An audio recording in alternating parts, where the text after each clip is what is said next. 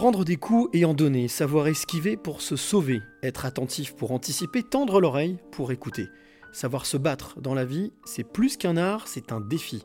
Rester debout, ne pas frémir, c'est ce qui permet de grandir. Mais il y a une chose qui est sûre, c'est que même si parfois c'est dur, avoir du cœur et de l'honneur permet de vaincre toutes les rancœurs. Générique. Quelles seraient les trois clés que tu aimerais transmettre? Alors, je, vais me confier. Je me confie rarement, euh, mais je me confie ce soir. C'est d'écouter son cœur, c'est de se poser, de respirer. Il n'y a rien de mieux que la respiration. C'est oser les choses. Oser, c'est gagner.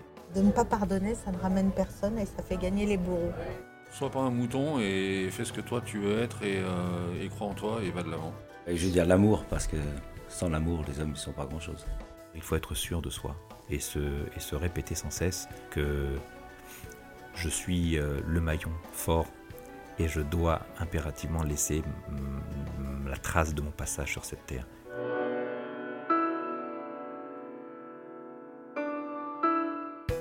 Les passeurs de clés, épisode numéro 99. Je suis dans la banlieue lyonnaise, je suis à Vaux-en-Velin et je suis venu à la rencontre de, donc, de mon 99e invité.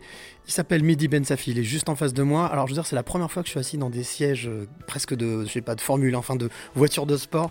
Ce sont des, des, fauteuils de, de, e-gamer. Voilà, donc on, en parlera avec, euh, avec Mehdi, bien entendu, lors de cette rencontre. Bien entendu, comme à chaque fois, comme je te le précise, toi qui écoutes ce podcast, je ne sais pas du tout ce qui va se passer puisque je n'ai pas du tout préparé l'interview, j'ai préparé le podcast. Alors, moi je sais ce qui va arriver à Mehdi, rien de méchant, que des belles choses. Mais par contre, je ne sais pas moi ce qu'il va me dire, ce qu'il va me raconter, ce qu'il va te raconter. C'est le principe de ce podcast. Alors, euh, bien entendu, je rappelle que si tu veux suivre ce podcast, eh bien, tu peux le faire sur Deezer, Spotify, iTunes, Google Podcast, toutes ces plateformes, euh, via la chaîne éponyme Les Passeurs de Clés, et avec tous les autres podcasts qui existent. Un jour une clé est aussi dans ta face. Mais revenons à ce 99e épisode. Alors, Mehdi, je l'ai rencontré le 6 décembre, je me souviens de la date, c'était donc fin de l'année 2022, l'année dernière, ça fait pas si longtemps que ça, j'étais, euh, moi, j'animais cette soirée puisque c'était un concours d'éloquence, et quand euh, j'ai discuté, puisqu'on a eu à un moment donné des échanges justement avec toutes les membres, il était membre du jury pour le concours d'éloquence, et il y a eu cet échange qu'on a eu ensemble, on avait à chaque fois 3-4 minutes, j'avais 3-4 minutes avec chaque membre du jury, et je dois dire que la prestation, en tout cas l'échange que j'ai avec Mehdi, m'a convaincu qu'il pouvait largement faire partie des passeurs de clés. C'est pour ça que je lui ai proposé. Donc on est ici à Vaux-en-Velin, on est dans une nouvelle, fraîchement nouvelle structure bientôt, mais il va nous en parler, qui va apparaître et qui va faire, entre autres, de l'e-sport, conseiller, voilà, aider à la découverte de l'e-sport, euh, ici, dans les quartiers de Vaux-en-Velin et autour. Euh, mais voilà, quand on est arrivé, une jeune fille nous a ouvert, on est monté, je l'ai rencontré, on a échangé. Première chose, il nous avait visité le lieu, donc déjà ça veut beaucoup dire sur le personnage. Voilà, j'ai envie de vous montrer ce qu'on fait. Et moi, j'adore ça. Et puis, de partager quelque chose. Et puis, ben voilà, on s'est installé dans cette salle, encore un peu en travaux, mais en tout cas déjà bien avancé. Et quoi dire Comme je le dis à chaque fois que je vais à la rencontre de mes passeurs de clés, je vois en face de moi un jeune homme, parce que il est jeune dans sa tête, ça se voit, mais tu vas comprendre pourquoi, toi qui écoutes. Euh, grand compétiteur à la base, euh, mais surtout, il est souriant, il est accueillant, il veut partager, c'est ce que je disais à l'instant. Et quand on regarde dans les yeux de Mehdi, comme je le dis toujours, c'est la porte vers l'âme.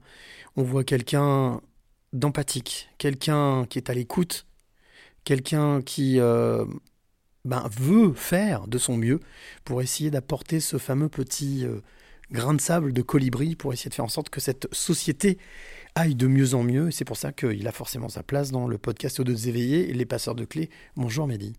Bonjour, bonjour et merci beaucoup pour l'invitation et ça me touche beaucoup tout ce que j'entends. Ouais. Ouais. Moi, je toujours, toujours ce que je dis. Je parle avec le cœur et je mens pas. C'est un peu le principe, c'est parler vrai. Si moi je parle pas vrai, je vois pas comment est-ce que je peux demander à mes passeuses et passeurs de clés de parler vrai.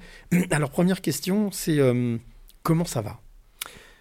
Écoute, ça va, ça va. C'était, euh, on a passé euh, bah, normalement, les périodes de fête doivent être euh, assez joviales. Et malheureusement, euh, on a eu, euh, on a eu un, drame qui s'est passé sur la ville, mhm. un incendie qui est passé. oui, ça, ça a fait l'actualité. Au, hein. niveau national, avec une famille qui était pensionnaire aussi de, de l'association qui, qui, a fait partie des victimes.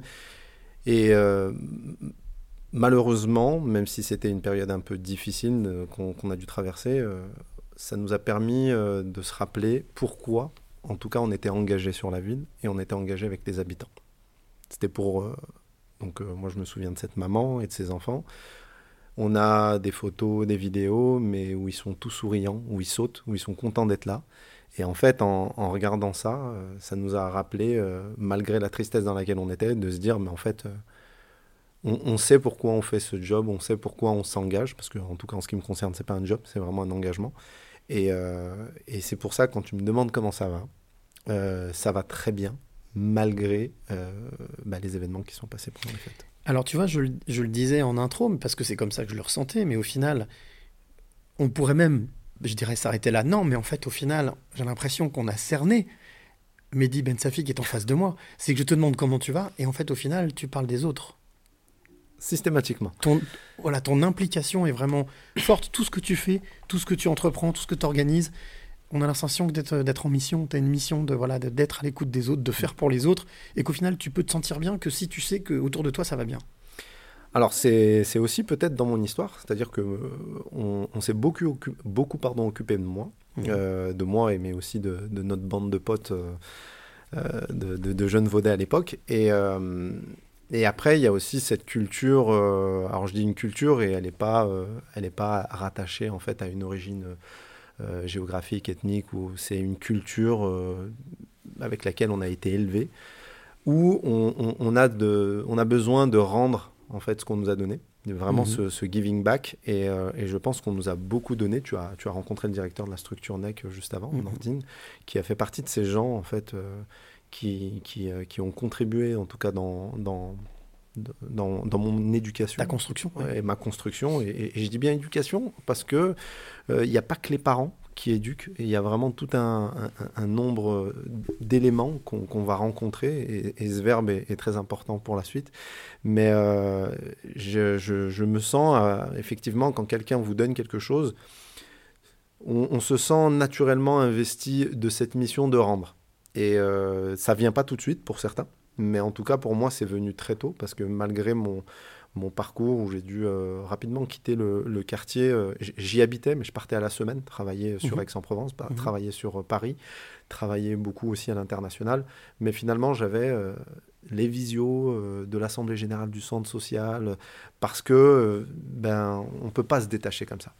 On peut pas. Surtout, j'estime que j'ai eu, euh, j'ai été extrêmement chanceux de, de- travailler dans ma passion, mais aussi de toucher en fait le plus haut niveau dans ma passion. Donc j'ai été coach olympique euh, des équipes de France de taekwondo. J'ai pu participer aux Jeux de, Londres, de, Rio. Euh, j'ai été bah, après derrière dans le cadre de mon recrutement au sein du comité d'organisation des Jeux olympiques à Paris 2024. euh, j'ai été aussi sur Tokyo. Et en fait, j'ai touché le plus haut niveau. Et pourtant, j'ai été. euh, alors, moi, je n'étais pas un décrocheur, comme on appelle euh, aujourd'hui les, les jeunes en difficulté à l'école, mais plutôt un accrocheur. Euh, Mhm. celui de 10-0-2 de moyenne, euh, bac au rattrapage, enfin voilà, accompagnement scolaire. Faire juste ce qu'il faut. Juste ce qu'il faut. Mhm. Euh, et, et donc, et pourtant, j'ai réussi à aller toucher tout en haut, en tout cas dans le domaine que, que, que j'avais entrepris. Ouais, on va, on va, on aura l'occasion d'en parler. hein. Et- Euh, justement, ouais. Et, et du coup, ça, je peux que me souvenir de ces gens euh, qui ont contribué à ça. Et effectivement, pour revenir à, à ta remarque du début, c'est ben, investi de ce sentiment de giving back, donc de, de redonner. Le souvenir, c'est quelque chose qui garder en mémoire. Euh, avoir la parole donnée, c'est des choses qui te parlent. Alors, plus qu'en mémoire, c'est vraiment gravé en chair. C'est-à-dire que à partir du moment je croise quelqu'un, il y a un feeling, euh, on a envie de construire un truc où je sais que ça va impacter sa trajectoire de vie, euh, eh ben, c'est ancré dans ma chair. C'est même pas juste dans la mémoire. C'est que vraiment, je, je vibre pour. Je sais que ça, ça va être intéressant. Et je l'ai fait pour mes athlètes. Et je pense que aussi, ça a été en fait une caractéristique de, de- de ma posture d'entraîneur, où un entraîneur en fait est identifié vraiment comme un technicien. On apporte la valeur ajoutée de euh, apprendre tel coup de pied, telle tactique, fait ça contre lui. Mais quand vous apportez autre chose d'un point de vue humain, euh, on peut multiplier par, euh, par mille notre impact dans la mesure où l'autre en, sait- en, en face pardon, sait que c'est réel. Et là, euh, et comme le combat sur une aire de combat, c'est, on, est, on est à poil, hein, finalement, on est tout nu face à, à, à- à l'enjeu.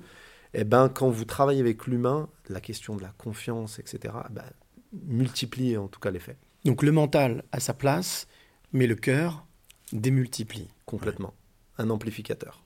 Alors, on est ici dans, dans une des pièces qui, qui fait, fait partie de cette nouvelle structure que tu nous as fait visiter tout à l'heure, parce que je, je suis encore venu avec mon fils qui m'accompagne, il ne me lâche plus.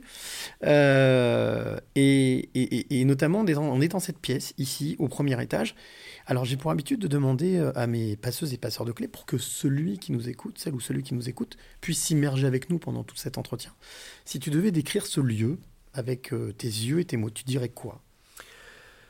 Alors je dirais que c'est un lieu qui s'est créé autour des besoins du territoire. Donc encore une fois, orienté vers les autres, euh, pour euh, apporter aussi une réponse innovante, ce qui, moi, me caractérise beaucoup. Je déteste refaire des choses qui existent. J'essaie de faire des choses qui n'existent pas. Euh, et euh, ce lieu euh, dans lequel on est aujourd'hui, et d'ailleurs, moi je dirige l'association Synergie Family, Oui. et je- on aurait pu se donner rendez-vous dans les locaux de Synergie Family, mais le NEC, les National eSport Club and Community, est un nouveau projet de Synergie Family, et je voulais te le faire découvrir pour que tu puisses euh, sentir euh, un de notre ADN finalement. Et euh, ici, on va être en fait dans un lieu qui a pour vocation de recréer du lien social en direction de tous les publics d'un territoire, jeunes, adultes, parents, Retraités. seniors, Mm. etc. Donc pour moi, c'était important de, de- de- faire découvrir ce lieu. Donc en bas, euh, là on est à l'étage, Mhm. mais euh, au rez-de-chaussée, tu as pu découvrir en fait ce Mhm. monde un peu gaming, euh, rentrer dans un truc très innovant, on en parlait tout à l'heure. Mais par contre, je, enfin, le lieu ne vivait pas, parce qu'il n'y avait pas d'activité, on est en train de finir les travaux, mais euh, on a un directeur de structure qui a cette fibre-là pour euh, euh, qui vient du social et Mhm. qui, euh, qui a pour vocation en fait de créer cette ambiance qui va venir pas en opposition, mais euh, on ne pourrait pas se dire qu'un club de, de e-sport, comme on- les représentations un peu euh, fantasmes qu'on a du e-sport, euh, bah, de se dire qu'on va créer du lien ici. Et Et- nous, c'est ce qu'on veut faire. Est-ce qu'au final, c'est pas une manière aussi de contrer cette froideur qu'on peut avoir, l'image de froid? Parce que c'est vrai que face à un écran, c'est froid, on est plutôt individualiste. Mm. De créer un équilibre entre cette image que peut avoir le, le e-gaming d'individualisme, ce qui a strictement rien à voir avec toi, ce que tu pratiques depuis des années. Euh, tu parles d'équipe, tu parles même quand on est en duo, c'est une équipe. C'est donc de pouvoir essayer de remettre, de humaniser un petit peu ce secteur qui peut paraître un peu froid. Ouais, complètement. C'est- complètement ça. D'ailleurs, la première fois où on a commencé ces activités euh, autour du gaming, donc nous, on, on applique euh, ce qu'on appelle une ingénierie du prétexte. On utilise des prétextes pour faire venir des, euh, des publics et travailler avec eux par la suite. Et je pense que dans notre société, on a, on a d'abord, euh, parce qu'il fallait s'organiser et qu'on est des, des bons... euh, des bons intellectuels qui aiment segmenter les choses, on s'est dit, ben, on va faire, euh, euh, une mission locale, c'est pour accueillir les jeunes pour le travail. Euh, une association de loisirs, on va faire du loisir. Mais moi, je pense, enfin, je pourrais prendre plein d'autres exemples. hein.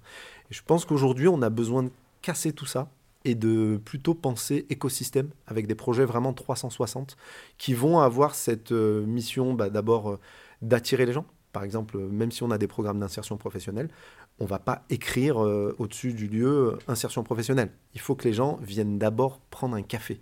Parce que l'une des grosses difficultés, quel que soit le public et quelle que soit leur problématique, c'est pousser une porte. Pousser une porte, c'est pas, c'est, pas facile. hein. Demander de l'aide, pousser une porte, poser une question, oui, bien sûr. C'est, c'est pas facile, c'est pas donné à tout le monde, mais par contre, euh, la convivialité plaît à tout le monde. Et un café peut amener par bah, reviens demain, euh, euh, les gens se livrent, ah j'ai un problème, je galère là-dessus, etc. Bah attends, viens, viens, on se pose, il y a un ordinateur à côté, c'est quoi ton souci? Ouais, Mon problème de Pôle emploi, mon problème de CAF, mon problème de machin. Et on commence par ça, Créer du lien. créer du lien. Tout à l'heure, on l'a vu hein, quand on est arrivé, je ne me souviens plus de son prénom, qui est directeur justement de la structure, qui nous a présenté. Nordine. Nordine. Tout de suite, il a eu le réflexe. Tiens, mais attends, tu fais ça, ça m'attend, mais je vais te mettre en contact. C'est vraiment effectivement une, on est comme une fourmilière, hein, vraiment un- quelque chose qui fourmille. Où euh, là, il y a pourtant pas grand monde, mais j'avais la sensation qu'on était, je sais pas, 50. Ça, Tiens, attends, je vais te mettre en contact, etc. Ça, c'est quelque chose qui est important pour toi dans ce, cette notion justement de, tu- comme tu appelles, de tiers lieu, Mhm. un endroit où on a envie de venir, où on n'est pas obligé de venir, mais on a envie de pousser la porte pour aller un peu plus loin. C'est c'est exactement ça. Pour, pour reprendre un des exemples que je disais, on, on a, on a avant d'avoir cette structure fait des activités qu'on appelait hors les murs. Donc on allait dans des centres sociaux, des salles polyvalentes, et on, on habillait la salle en mode salle de gaming éphémère pour pouvoir proposer une activité gaming encadrée aux jeunes. Les jeunes euh, de différents quartiers, donc on l'a fait sur euh, différentes communes de la métropole, et euh, au départ, les jeunes venaient juste jouer. Mais il s'avère que à un moment donné, bah, une fois qu'ils jouent, nous, on leur demande de se lever au bout d'une partie, de refaire la queue. Et dans la queue, on avait mis nos animateurs qui prenaient les noms, les âges, etc., mais qui aussi engageaient le, le dialogue avec eux. Et la discussion se faisait. Et finalement, au bout de, parce qu'on on reste souvent une semaine, et au bout de deux, trois jours, en fait, les jeunes ne venaient même plus jouer, se posaient et échangeaient et discutaient. Avec, Ça leur faisait euh, du bien. bah, je pense Mhm. que d'abord, ça leur faisait du bien. Mais en plus, euh, d'abord, ce qu'on veut montrer, c'est que les jeunes préfèrent jouer physiquement avec les autres, aux jeux vidéo, mais physiquement être présent. Euh, et en plus, que le jeu vidéo était juste un, un outil qui facilite cette connexion. Prétexte Ouais. Hmm. Qui facilite complètement la connexion entre les gens. Là où aujourd'hui, bah, on le voit hein, dans la société, euh, le- la connexion via le numérique est, euh, prend, place, prend de plus en plus de place. Mhm. Et celle de la connexion humaine, que nous on a un peu connue, euh, existe de moins en moins. Donc Et finalement. pourtant est attendu de plus en plus. Oui, et ben du coup, c'est pour ça que le jeu vidéo, les jeunes aiment ce support pour pouvoir se connecter aux autres. C'est un peu, on s'échange les, les- les codes Wi-Fi de notre réseau euh, Mhm. à nous. Euh, et puis après, au final, la connexion est faite, et puis euh, ça parle de tout, de rien, ça se montre une vidéo, deux, ça discute, ah, moi je kifferais New York, machin. Et puis on se retrouve avec des jeunes, et là, moi j'ai été étonné, je viens du monde du sport, hein. Mhm. donc je connais très bien le milieu associatif sportif et la difficulté d'avoir des bénévoles dans ces structures. Et Mhm. nous, à la fin de chaque semaine où on intervenait, on avait des jeunes de 15 ans qui venaient nous voir, nous dire comment on peut travailler avec vous. On leur a dit, mais nous, on n'a pas de contrat euh, pour vous embaucher, enfin, c'est des subventions, donc on est sur de l'action. Mhm. Non, non, mais euh, gratuitement. Juste venir pour être avec vous. Je dis, donc ça, ça s'appelle le bénévolat. Et ils me disent, mais c'est quoi le bénévolat? Là où les associations sportives ont encore des bénévoles qui, ont de- qui sont très âgés et Du mal à renouveler, ouais. Ouais, et, et du mal à renouveler avec euh, et nous d'un côté on a des jeunes qui arrivent et là ça m'a fait tilt parce que je me suis dit moi qui ai connu le phénomène du sport et, euh, et de l'utilisation du sport vraiment encore une fois comme un prétexte pour euh, emmener les gens sur d'autres choses je pense que le e-sport c'est un peu le même phénomène en 2020 Mhm. Nouvelle, euh, c'est un renouvellement en fait. C'est ça. renouvellement des genres. à nous de l'utiliser et de bien l'utiliser en tout cas L'usage, toujours. Euh, J'ai aussi pour habitude, euh, c'est une tradition dans ce podcast, euh, de demander à mon invité, à mon passe, ma passeuse, à mon passeur, de, de dire en, deux- en deux phrases qui il est. S'il devait se présenter, si tu devais te pitcher, voilà, te dire en une ou deux phrases, pas Mm. juste Mehdi Ben Safi, qui est Mehdi Ben Safi, sachant que qui mieux que toi peut, peut te décrire Personne, je pense. Donc, euh, si tu devais euh, te présenter en une ou deux phrases comme ça, tu dirais quoi? Alors je dirais que je suis une personne qui euh, adore les challenges et euh, est prêt à le relever mais de préférence accompagné Ok, donc pas un solitaire? Non. J'ai besoin de m'isoler quelquefois, mais je préfère relever des challenges en équipe. ouais. Tu le disais tout à l'heure, dans ton parcours, beaucoup de voyages.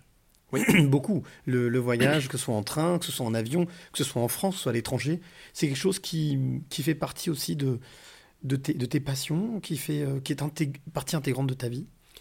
Alors les voyages euh, ben, sont arrivés. Alors j'adore le voyage, hein, mais euh, du coup mon, mon poste de coach olympique m'a amené à, à être dans, dans- dans- énormément de pays. Et euh, effectivement, moi ce que je vais te raconter une anecdote. Ce que j'aime faire quand je suis euh, à l'étranger, parce que euh, quand on est sportif de haut niveau, euh, en fait on dit on voyage, mais en fait on va dans des gymnases. Ça, après l'hôtel, machin. Voilà, mais On n'a pas forcément l'occasion de visiter. non, pas sauf quand tu vas loin, par exemple c'est en Chine, bah, tu y vas pour le décalage horaire beaucoup plus de temps, donc tu as le temps de sortir, pareil de l'autre côté sur le continent américain ou Mhm. sud-américain. Euh, et ce que j'aimais énormément faire, c'était quand je sortais et je prenais, euh, où on était avec un chauffeur euh, du camion, etc., je posais systéma- systématiquement la question de euh, comment il vit, comment il se sentait. J'avais besoin de, de sentir comment le local vivait Mhm. qu'est-ce que c'était un salaire euh, euh, moyen Est-ce qu'il se sentait chanceux d'être là Est-ce quel était son rêve? Et que ce soit au Kazakhstan, en Chine, à Cuba, au Mexique, de partout, parce que j'avais besoin de comprendre comment étaient les gens sur place pour essayer de, de comprendre aussi, au travers de la discussion que j'ai avec lui, qu'est-ce qu'il mettait en place, comment il se battait pour, etc. Une forme d'humilité quand même. Euh, On appelle ça de l'humilité. Hein. sûrement, Ah mais oui. beaucoup de curiosité parce que j'a- j'a- j'adore l'humain et, et j'ai envie de le comprendre. Et je trouve que le voyage a permis en fait de, de, de- de comprendre énormément de typologies de personnes dans des sociétés complètement différentes. Alors, c'est bien que tu me dises ça, justement, voyager pour comprendre l'autre. Moi, je te propose qu'on parte pour un petit voyage tous les deux. Mais je te rassure, on n'a pas besoin de bouger. On reste là. Et pour ça, j'utilise toujours le même outil, toujours la même chose. Une voiture que tu connais certainement, qui s'appelle la DeLorean. C'est la fameuse voiture de retour à le futur. Alors, si tu es d'accord pour m'accompagner, on monte à bord de cette voiture et on décolle. Ça te va? Ça me va. Allez, on y va. Les portes se ferment, je tape. Un lieu, une date, tu connais le truc. La voiture décolle et ça y est, elle vole. Elle vole, elle vole, alors elle vole. Elle voyage, mais elle voyage dans le temps. On remonte, on remonte, on remonte, et là la voiture arrive au lieu dit, se pose, les voitures, les portes s'ouvrent, et là on sort de la voiture. On est tous les deux. On est dans un lieu que moi je ne connais pas du tout, mais j'ai la sensation, même plus que la sensation, que toi tu connais ce lieu. En tous les cas, à tes yeux, à la manière dont tu regardes le lieu, tu le connais. Donc, je te demande, ça va? Tu me dis, oui, ça va. On avance. Et à un moment donné, dans un coin, j'entends Psst. Psst. Et là, en fait, derrière, derrière un arbre caché, je vois un petit garçon qui vient vers moi, qui me dit euh, Elle est bien la voiture, c'est quoi exactement Euh, Comment tu t'appelles? Enfin, plein de questions. Curieux. Je lui dis Bah écoute, moi je m'appelle Cyril, tu vas pas me croire, mais je viens du futur. Ah bon Et c'est comment le futur? Bah écoute, c'est sympa, ça va. Il y a des choses bien, des choses moins bien, mais il me dit euh, Et euh, c'est qui le monsieur qui est avec toi? Je lui dis Ah, le monsieur qui est avec moi. Alors, le petit garçon, je lui dis Mais avant que je te dise qui est le monsieur avec moi, toi, comment tu t'appelles? Parce que tu m'as pas dit comment tu t'appelais. Et là, il me dit Ben moi, je m'appelle Mehdi. Mehdi, 6-8 ans. Ce petit garçon de 6-8 ans, est-ce que tu te souviens qui il était? Euh, Est-ce qu'il était déjà très curieux? Est-ce qu'il était déjà, est-ce qu'il aimait déjà justement les défis? Euh, Si tu devais le décrire, ce petit garçon de 6-8 ans, tu le décrirais comment? C'est mar- bah, marrant que tu parles de Mehdi à 6-8 ans, parce que je pense que c'est à 6-8 ans que je me suis construit sur cette, euh, sur cette thématique. Alors moi, je, je me suis fait une, une autopsychanalyse. Euh, non, non, mais réellement, euh, à ce petit Mehdi là, de 6-8 ans, en fait, Mehdi, il est, euh, il est né euh, en 83, et il est né dans une famille euh, où ce sont les grands-parents qui sont arrivés en France. Grande année 83. Grande année. Yannick Noah gagne Roland Garros, par exemple. Marge de l'égalité aussi. Marge de l'équité, exactement, plein de choses. Et, et du coup, mes grands-parents sont arrivés en, en France, si je dis pas de bêtises, alors ça se trouve, je vais en dire, mais dans les années 70. Mhm. Mon papa est né euh, en Algérie, mais ils il a grandi ici en France. Et je suis le premier petit-fils. Donc, ils ont une grande famille de neuf frères et sœurs. Mon père n'est pas le plus grand, c'est le deuxième, mais je suis le premier petit-fils. Donc, t'imagines bien. important. Premier petit-fils, mon papa travaillait euh, beaucoup avec ma mère au départ, et donc je vivais avec ma grand-mère, et tous mes oncles et tantes, qui étaient aussi euh, le plus petit, avaient 10 ans de différence. Donc c'est pas super grand, 10 ans, et j'ai grandi avec eux.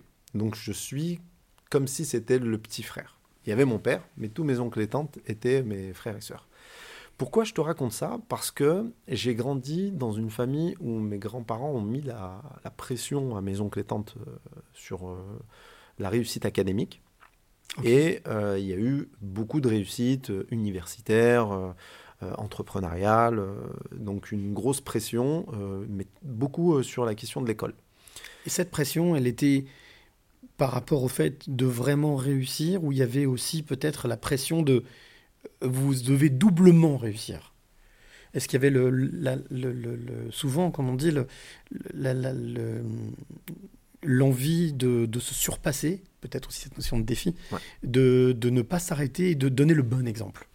Alors, euh, effectivement, il y a deux notions dans, dans ce que tu viens de dire. Il y a la première, c'est euh, le fait que, bah, comme quand tu viens d'un autre pays et que tu n'as pas forcément les codes, euh, bah, tu viens, tu baisses la tête, tu courbes les chines.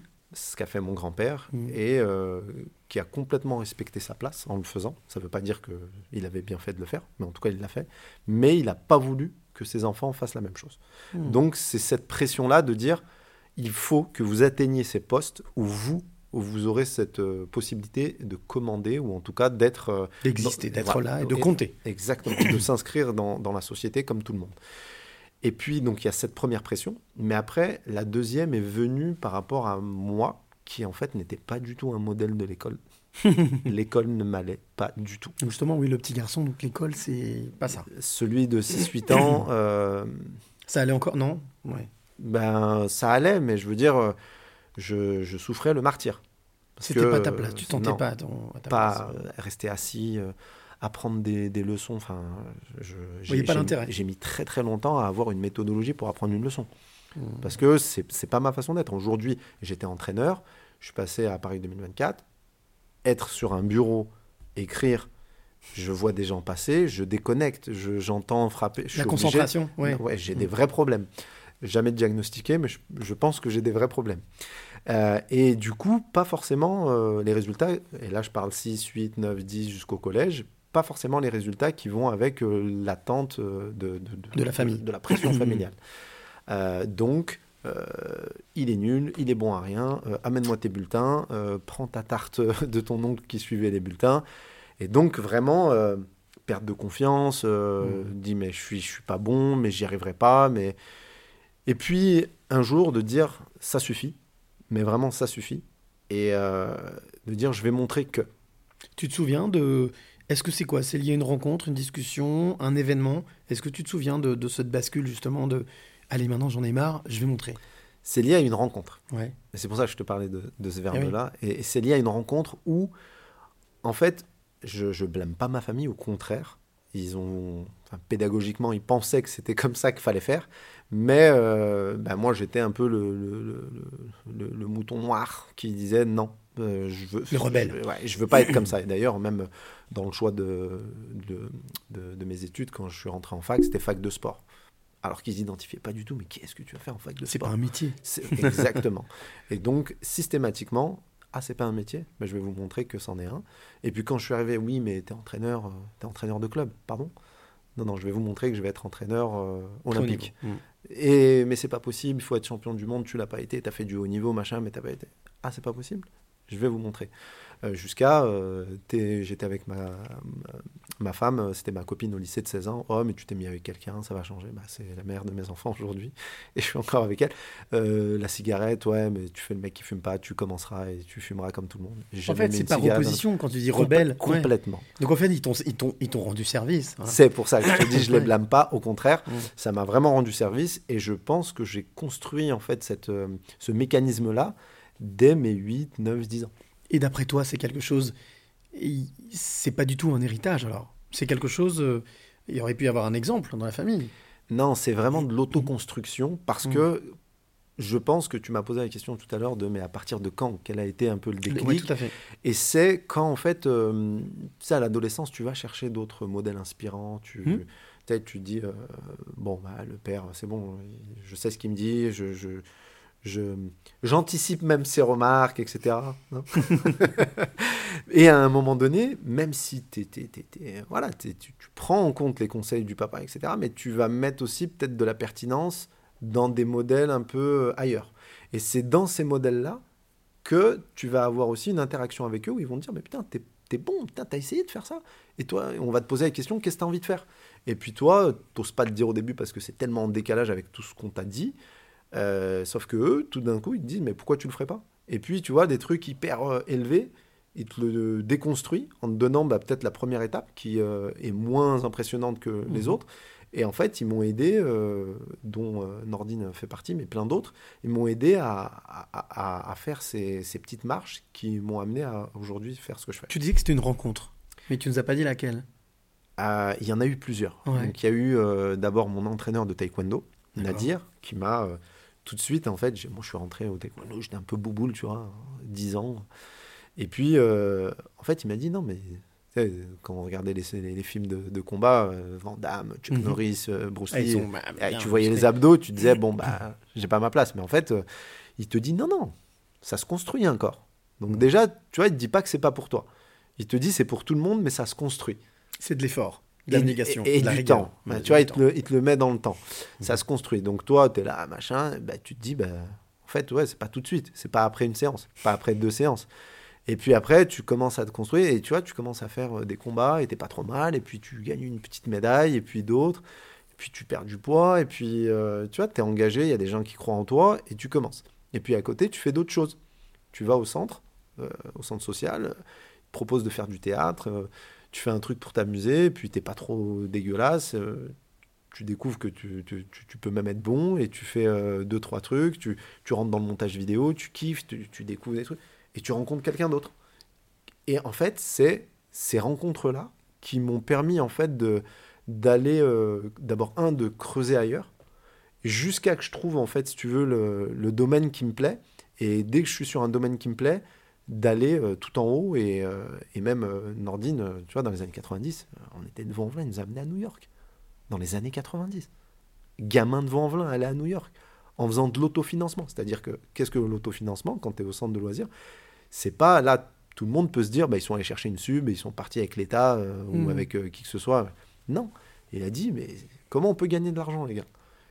En fait, c'était des cours d'entrepreneuriat. Il nous a dit mais regardez, on a une sub pour faire des activités, venez, on achète du matériel euh, sono, euh, machin, etc. Et euh, tous les centres sociaux, quand ils font leur fête de quartier, ils appellent des DJ. Vous êtes là, vous maîtrisez les MP3, les trucs, les machins. Vous voulez pas, vous, animer ces soirées faut mettre de la musique, ces machins. Ok. Donc rémunéré. Donc, on vend des prestations Mhm. auprès de ces structures-là. Comme on est de la jeunesse, on mettait des trucs qui kiffaient. Les jeunes, euh, les structures, comme on n'était pas en décalage avec la demande, nous rappelaient. Et on faisait, si tu veux, notre oseille comme ça. Et l'argent, on ne le gagnait pas. Nous, il allait dans le compte de la structure Oui. pour nos projets. Et on construisait. Et après, euh, on payait, je crois que, je sais plus, euh, mais mettons, c'est un voyage à 700 euros. On avait dû payer euh, 150, 200 euros. Mhm, bien sûr. Donc, Et, euh, et tu te retrouves à New York à 17 ans et tu te dis, mais en fait, il n'y a rien d'impossible. Et quand tu vas dans un autre domaine, mais en fait, les, les portes, tu les éclates à coups de pied en disant, bah, pousse-toi, d'accord. Et tu fais partie des, des gens qui voient le verre à moitié plein et, et, et tu laisses les autres. Moi, par exemple, je, je me refuse quand on me dit, euh, ouais, mais t'as vu le truc, est-ce que tu as du levier là-dessus? Non. Où est-ce que tu as du levier? Là. Mets 100% de ce que tu peux faire là-dessus. Ça marche pas? Fais autre chose. Donc pour moi, les rencontres m'ont vraiment permis de, de La passer. clé, oui, c'est une clé importante pour moi, c'est une, une des clés euh, les plus importantes, en tout cas, de mon, de mon parcours de vie. Rapidement, parce qu'on en reparlera après la petite parenthèse musicale, la petite pause musicale, mais le taekwondo, au final, t'a amené justement dans cette construction et aussi dans la découverte de tes capacités, de la possibilité, pas simplement de gagner, de se battre, euh, d'affronter, mais aussi de coacher, d'accompagner. Au final, aujourd'hui, euh, tu disais en, intro que tu te déterminerais comme quelqu'un qui aime relever des challenges. Mhm. Mais est-ce qu'au final, euh, ce petit garçon de 6-8 ans qu'on est allé rencontrer, aujourd'hui, on ne peut pas dire que. Ou est-ce qu'on peut dire que c'est plutôt. On revient sur le partage et sur l'accompagnement? Est-ce qu'au final, cet accompagnement, c'est pas quelque chose que tu rends, que tu aurais voulu justement avoir Et tu dis, mais au final, euh, vu les compétences et les capacités qu'on peut avoir chacun, je vais moi accompagner? Bah, en fait, c'est comme, euh, tu vois, tu découvres un truc hyper précieux. Et bah, je pense que tu vas avoir différentes réactions. T'as, t'as, t'as, comment il s'appelle, Gollum dans Seigneur des Anneaux, là, qui garde son anneau pour Mon lui, précieux. mon précieux, c'est à moi. Et puis, ben, en tout cas, moi, j'ai envie de le montrer à tout le monde et de dire, mais regarde ce qu'on peut faire de ouf avec. Et tu On vois, partage, bien sûr. et, et- et du coup, c'est un peu euh, quand je découvre ce qu'est l'accompagnement, tu vois, mais sans savoir que c'est un accompagnement, en fait, de dire putain, mais viens, on, s'éclate, on fait des trucs de ouf. Euh, là, je t'ai parlé de New York, mais on a, fait République Dominicaine, on a fait l'Égypte, on a fait euh, le Maroc. Le Maroc, on est parti en minibus de Vaux-en-Velin au Maroc, en, en- jusque dans le désert avec deux minibus. Entre-temps, on a organisé une fête, euh, une kermesse dans un orphelinat. On avait 16 ans. Tu vois ce que je veux dire? Et t'as juste envie de partager ça avec d'autres personnes. Est-ce que ça, c'est toujours possible aujourd'hui, d'après toi? Complètement. Non, mais moi, il y a un des projets, là, là ils sont euh, fans de gaming, ce que tu veux, machin. Euh, moi, il y a deux projets qui, qui, qui me tiennent à cœur. C'est un, ils sont, ils sont beaucoup touchés par la, la, la culture un peu euh, japonaise. Manga, jeux vidéo, etc. Boum, il y a un voyage au Japon qu'ils sont en train de, de cogiter. Et puis, un autre côté euh, où j'ai envie vraiment de leur, euh, de leur donner cette, euh, ce mindset, cet état d'esprit très entrepreneurial de dire il n'y a pas de limite en allant sur un événement type un gros événement e-sport sur, euh, sur LA euh, en Californie et pourquoi pas aller voir la, la Silicon Valley avec euh, tu vois, des rencontres inspirantes autour de, Mhm. de- de super grosses startups qui ont réussi. Et ça, j'ai envie de le faire parce que je me dis, je suis un gamin, je suis allé à la Silicon Valley, j'ai vu un mec qui a fait des trucs de barjo et qui me dit, mais t'attends quoi pour le faire? Je rentre chez moi au quartier, enfin, J'ai envie de le faire. J'ai juste envie de le faire, j'ai juste envie d'éclater les murs. Donc ouais, ça, ça se fait toujours. Hors des murs, c'est ça le truc. Hors des murs. ouais. Hors des murs. Hors des murs. Euh, Mehdi, ça fait un peu plus d'une demi-heure qu'on discute déjà tous les deux. Je te propose qu'on fasse une petite, un petit, un petit, une petite respiration, j'appelle ça la parenthèse musicale.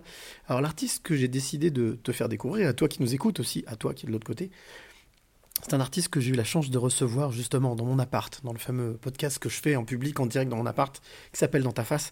Il s'appelle Ghislain N.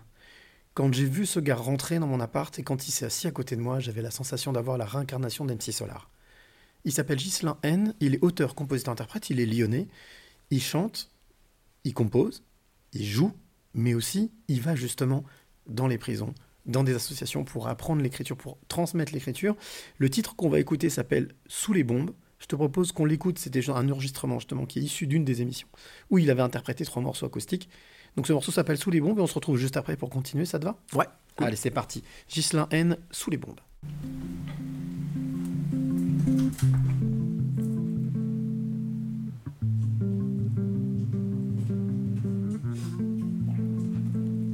Y aura toujours une hirondelle pour venir chanter le printemps.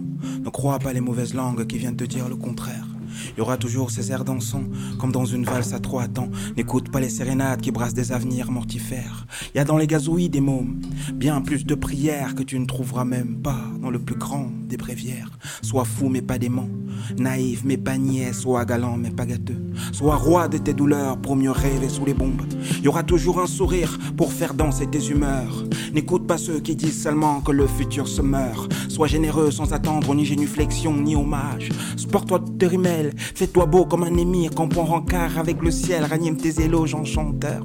Sois roi de tes douleurs pour mieux rêver sous les bombes, pour mieux marcher sous les bombes, pour mieux aimer sous les bombes, pour mieux danser sous les bombes, pour mieux danser sous les bombes, pour mieux danser sous les bombes, pour mieux danser sous les bombes. On ira danser sous les bombes, on ira tanguer sous les ondes, on ira briller sous vos ombres.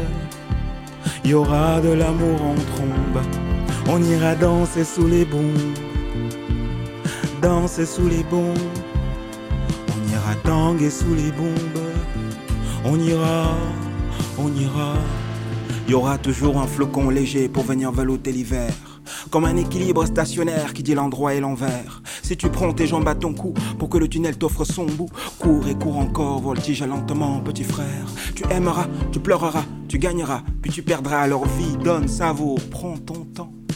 Écoute toutes tes résonances, perds pas le sens des évidences, puis laisse ton cœur battre la cadence, même sous la fureur des semonces. Avance dans ton échappée, vole encore quelques ruées pour pouvoir rêver sous les bombes. Quel que soit le bruit des chapelles qui de nous s'en battent des baloches, les rois dans leur trou de Babel qui tirent la dîme de nos poches. Peu importe le bruit féroce qui nous fait trembler pour nos gosses, y aura toujours un poème pour lever la vie sous nos phonèmes. Y aura toujours un peu d'amour pour raviver nos bas de laine, car la vie aime ceux qui s'aiment, elle se façonne des légisènes. On ira danser sous les bombes, on ira tanguer sous les ondes, on ira briller sous vos ombres. Y aura de l'amour en trombe, on ira danser sous les bombes, on ira tanguer sous les ondes, on ira briller sous vos ombres. On ira, on ira, on ira danser sous les bombes, danser sous les bombes danser sous les bombes. On ira, on ira.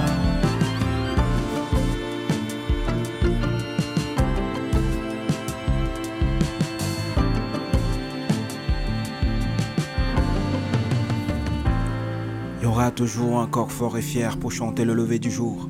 Tant qu'il y aura des troubadours, des faiseurs de clair et de flou. Tant qu'on s'enrôlera tour à tour pour une place dans la nef des fous. Le chant des cigales dans les garrigues sifflera sur nos bravoures. Malgré les sirènes qui nous alarment, vous surpasserez les bavures. L'espoir te bercera autant que le vent nous emportera. Et même si le ton est un couperet de loin, on te contemplera. Sois utopiste, mon fils, comme pour décrocher une étoile. Et voilà, Sois utopiste, mon fils, comme pour décrocher une étoile, il s'appelle Ghislain N. Euh, C'était le titre Sous les bombes. Ça m'a fait penser qu'il y a peut-être une petite connexion à faire avec, euh, avec ce qui peut se passer ici musicalement. Il s'appelle Ghislain N. Bien entendu, toi qui écoutes, je te mettrai le lien pour aller découvrir ce qu'il fait. Euh, et puis voilà, je lui fais une, bise. Je l'embrasse très fort. C'est quelqu'un de très talentueux, très jeune euh, et qui voilà s'implique aussi. fait énormément de choses, comme je le disais. Il, va dans les prisons de femmes pour apprendre l'écriture. Il va aussi euh, dans des écoles. Il va dans des voilà dans des établissements pour apprendre à manier le verbe, à manier le mot. première impression de, de Ghislaine comme ça non, mais je comprends que c'était pas juste un choix euh, au hasard. Non, non, ça. Non, il n'était pas au hasard celui-là. Non, non, j'aime beaucoup, j'aime beaucoup. Je connaissais pas. Et euh, ouais, effectivement, des connexions parce que on, cherche, en tout cas, euh, tout à l'heure je disais, on a un intervenant mhm. qui, est, qui, est, passionné là-dessus, mais par contre de rencontrer des vrais artistes. ah oui, oui il fait de la scène, il a un groupe, il, oui, oui donc il y a une connexion à faire, je la ferai volontiers. je veux bien. Il s'appelle Ghislain N et donc je mettrai toutes les, tous les liens pour pouvoir aller découvrir ce qu'il fait. Reprenons un petit peu le fil de notre, notre discussion avec Mehdi Ben Safi, qui est donc 99e passeur de clé. Pas encore. Hein. Il faut attendre que ce soit terminé pour qu'il ait sa clé. Voilà. Donc, jusqu'au bout, on va aller. Euh, tu parlais tout à l'heure euh, de, de l'implication, de, euh, de la réciprocité, du partage. Il y a aussi une part d'authenticité, de bienveillance. Le mot bienveillance te parle? Oui, complètement.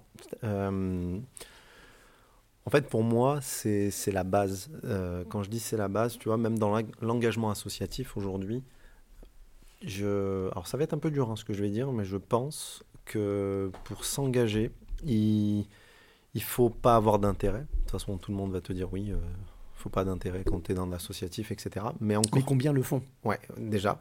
Et en plus, tu vois, je me demande si euh, ça peut arriver d'être dans une situation où on n'a pas de taf, on hmm. n'est pas encore euh, stabilisé, etc. Mais du coup, comment tu peux diriger en fait une asso où tu as des gens qui ont des carrières, des salaires, etc. Si toi, tu n'as pas ta situation qui est arrêtée, d'avoir vraiment de l'objectivité là-dessus?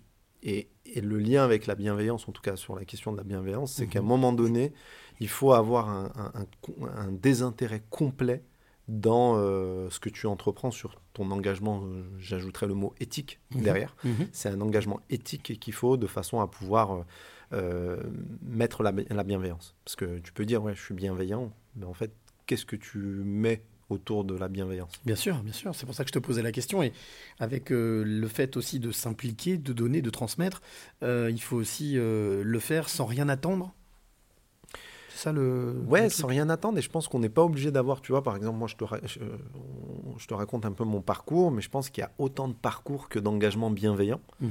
Euh, mais ça se construit aussi avec une histoire, je pense. Euh, alors il y a plein d'histoires que je connais pas, mais j'en connais qui sont aussi différentes. C'est-à-dire il y a des gens qui ont, qui ont grandi dans, dans, des super conditions, qui ont qui ont pas connu de difficultés particulières, même si on a toujours un petit peu, mais qui sont touchés par ce qui se passe, euh, notamment sur les quartiers populaires, parce que c'est là où je rencontre euh, des gens, et qui ont envie de s'engager parce qu'ils euh, ils comprennent certaines difficultés, et eux aussi ont une forme d'engagement éthique et bienveillant. Donc encore une fois, c'est pas, faut pas juste avoir été, avoir grandi dans des quartiers populaires pour pouvoir le comprendre et avoir un engagement éthique ou bienveillant. Faut juste avoir une histoire qui permet d'avoir juste cette réflexion-là. Un supplément d'âme? Oui oui, même pas qu'un supplément, euh, déjà juste une âme, et, euh, et, de faire les choses euh, avec le cœur, mhm. pour reprendre le mot avec la tête. Ouais. J'ai pour habitude, quand je vais à la rencontre de, mes, mes, passeuses et mes passeurs de clés, de pas venir les mains vides, de venir avec des petits cadeaux. Alors, ces cadeaux, je les appelle les questions de l'invité surprise. Alors, les personnes que tu connais ou tu ne connais pas du tout, qui avaient envie de te poser une question. Alors, première chose, j'ai envie de savoir si tu es d'accord pour parce que c'est le principe. Hein. On vient avec un cadeau, mais bon, est-ce que tu as envie, tu es d'accord pour écouter la première question Et ensuite, euh, si tu es d'accord pour répondre, si tu peux y répondre. Ouais, Ok, super. On écoute la première question euh, et puis on en parle juste après. Salut Medji, Euh, toi qui es de base issu d'un quartier difficile, qu'est-ce qui selon toi fait la différence par rapport aux autres et t'a permis de t'en sortir et d'en arriver là où tu es aujourd'hui? Merci pour ta réponse et à bientôt. Alors, je sais pas si tu as reconnu la voix. C'est quelqu'un que tu as croisé. Oui, oui, je sais. C'est le gagnant du concours d'éloquence. Zachary. Ouais. C'est Zachary, voilà. C'est Zachary. Qui voulait te poser cette question. Alors, question pertinente. Euh, Qu'est-ce qui, selon toi, a fait la différence? A fait la différence? Tellement de choses. Ouais. Tellement de choses, mais euh, je, je vais rester vraiment rattaché à ma clé. hein. C'est Mhm. euh, c'est les rencontres. C'est les rencontres. Je te parlais tout à l'heure. Qu'est-ce qui anime en fait tous les projets qu'on essaie de mettre en place? C'est parce que j'estime vraiment que notre jeunesse a besoin de cohabiter avec l'adulte pour qu'on puisse euh, favoriser le- les rencontres. Ouais, mais au final, les rencontres, on les fait parce qu'on a envie de les faire. Ouais, ou- Parce que qu'est-ce qui te. En fait, au final, derrière, la- derrière cette question-là, c'est qu'est-ce qui, d'après toi, a, pu te pousser? Qu'est-ce qui, qui a pu, qu'est-ce qui peut, qu'est-ce qui a pu t'animer ou qu'est-ce qui t'anime aujourd'hui au travers de ces rencontres? Mais je pense que moi, j'ai j'ai pas été poussé une porte. Tu vois, tout à l'heure, on parlait de pousser une porte. Moi, j'ai Mhm. pas été poussé une porte. C'est euh, il y a euh, une sorte d'aspiration qui a été créée par des activités, par des gens, par des c'est ce qu'on est en train d'essayer de mettre en place. En fait, quand on est sous- sur le côté des encadrants, euh, des acteurs, si tu veux, euh, d'insertion, d'éducation, ce que tu Mhm. veux. Mais en tout cas, quand tu es dans ce côté-là, c'est on essaie de mettre de la stratégie en place, comment euh, attirer les jeunes, mettre de l'attractivité. En fait, c'est des trous noirs d'aspiration finalement. Et quand on est de l'autre côté, donc quand on est les jeunes, on s'en rend pas compte. C'est on est aspiré et c'est et, et pourquoi d'ailleurs j'ai pas de souvenir et je pense que quelqu'un quand il va aller à la rencontre de quelqu'un, il va pas il va pas se souvenir de comment il est venu. Ça a été quelque chose de naturel. Et je pense, juste pour terminer, Bien je, bien bien pense que moi, si je posais la question à, à, à Nordine de est-ce qu'ils avaient, il, il av- il avait une idée derrière, mais moi je l'ai pas senti. Mhm. J'ai été aspiré par euh, un événement, par une activité, et puis la rencontre s'est faite. Est-ce qu'au final, on peut dire que l'aspiration provoque l'inspiration? Complètement. J'allais le dire juste avant. J'allais dire, je- et je pense que ce qui suit l'aspiration, c'est l'inspiration. Mhm. On, on- on parlait tout à l'heure quand, quand j'évoquais le- la question de l'éducation des parents, etc. Bah, à l'adolescence, on cherche d'autres modèles. Et ces autres modèles sont des, des autres inspirations. Ça peut être des fois des artistes, ça peut être des gens connus, des, euh, des footballeurs. On sait que pour Karim Benzema, c'était Ronaldo et, Mhm. et il a réussi à, à- à être à Et sa pour. Mbappé, c'était Zidane. Et- exactement. Ouais. Et, il l'a bien défendu. Oui, oui. Donc du coup, aujourd'hui, euh, je pense effectivement, pour reprendre la formule que tu as employée, euh, l'aspiration derrière va amener l'inspiration. Oui, va, va, va insuffler l'inspiration, Ouais. va permettre Ouais. d'avoir cette inspiration. Euh, je te propose d'écouter une deuxième question. Alors celle-ci... Non, je te laisse écouter. Allez.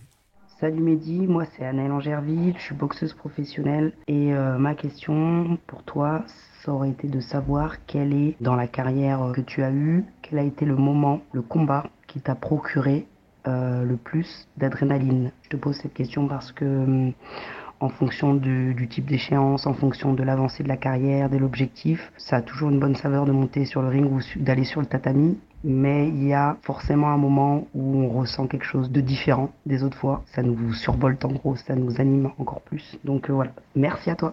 Voilà, Anaëlle Angerville qui a été la deuxième passeuse de clés, des passeurs de clés. Donc voilà, c'est une passeuse aussi. ouais. Euh, boxeuse. Boxeuse, boxeuse, oui, boxeuse. Entraîneur euh, Dominique. Aussi, ouais, Ouais. entraîneur. Ouais, exactement, Dominique, exactement. Et Annelle s'entraîne aussi de temps en temps sur Vaux-en-Velin. Et elle s'entraîne, exactement. Et maintenant, elle s'entraîne aussi, elle donne des cours aussi du côté de Chazé où ils ont ouvert. Exactement. Voilà. Non, que je connais, que j'ai croisé aussi. euh.